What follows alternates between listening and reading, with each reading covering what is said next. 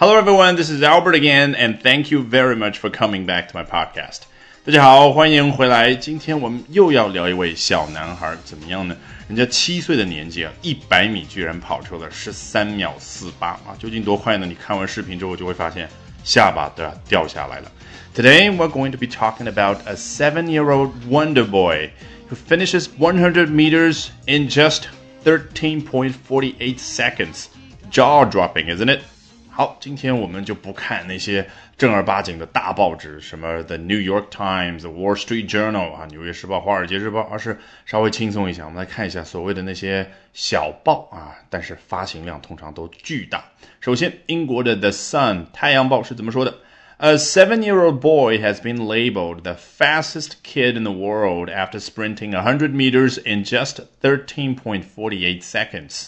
一位七岁的男孩，我刚刚介绍也已经说过这个事儿了，has been labeled，那 has been called 啊，被称作，所以你发现没有，label 贴标签用在人身上，指的就是被大家说成啊是这个样子，什么样子呢？The fastest kid in the world，世界上最快的小孩，发现没有？现在如果你要上报纸，你要上新闻啊，一定要做到最高级吧？The fastest，呃，the smartest，那。句子到这儿其实已经很完整了，后面怎么样？After sprinting a hundred meters in just thirteen point four seconds，我们已经有一段时间没有去强调 after 这种了。字面意思是下面这件事发生之后啊，才有了刚刚这件事。其实是什么？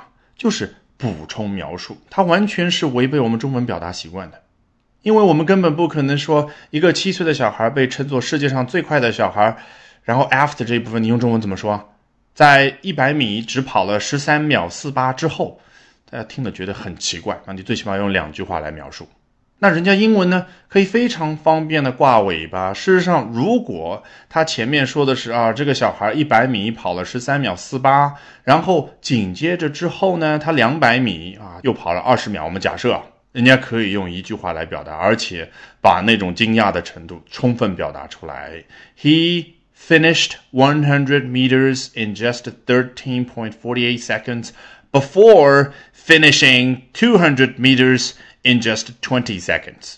好，你可能也注意到了，我刚刚用的都是 finish 这样的一个词，什么 finished one hundred meters, two hundred meters，就是把一百米、两百米给跑完，用了多少时间？那人家这里呢，用的是更高级的一个词，叫 sprint，指的是什么？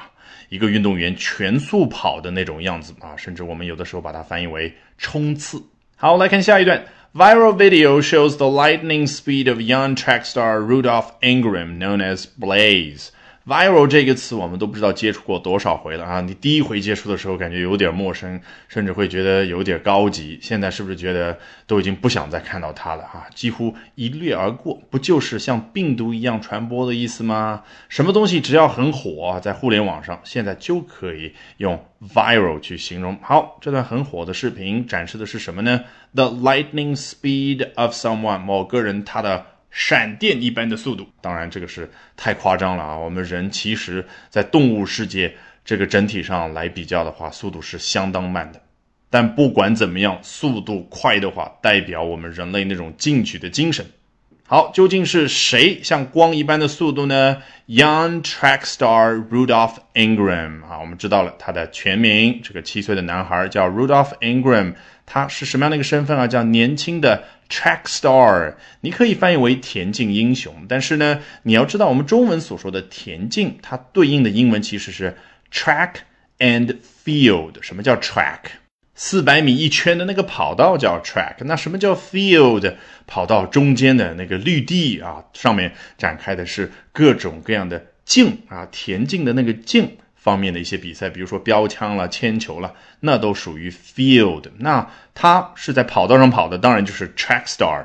好，还没有完，人家还要介绍一下，有的人呢给他取了一个绰号叫 blaze。火焰，这是字面意思，但你可不要把它想象成是一般的小火焰啊。比如说之前介绍过的什么 spark，什么是个小火星，然后它可以引申出去表示什么？